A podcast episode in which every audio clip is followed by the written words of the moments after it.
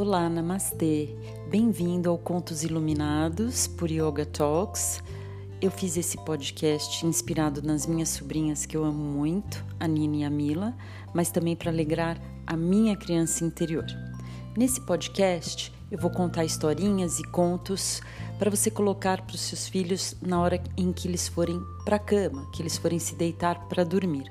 Mas nada impede que você coloque durante o dia, quando eles estiverem muito agitados e precisarem se acalmar, para já tentarem é, aprender um pouquinho de atenção plena, para estimularem a criatividade e também para você estimular a sua criança interior.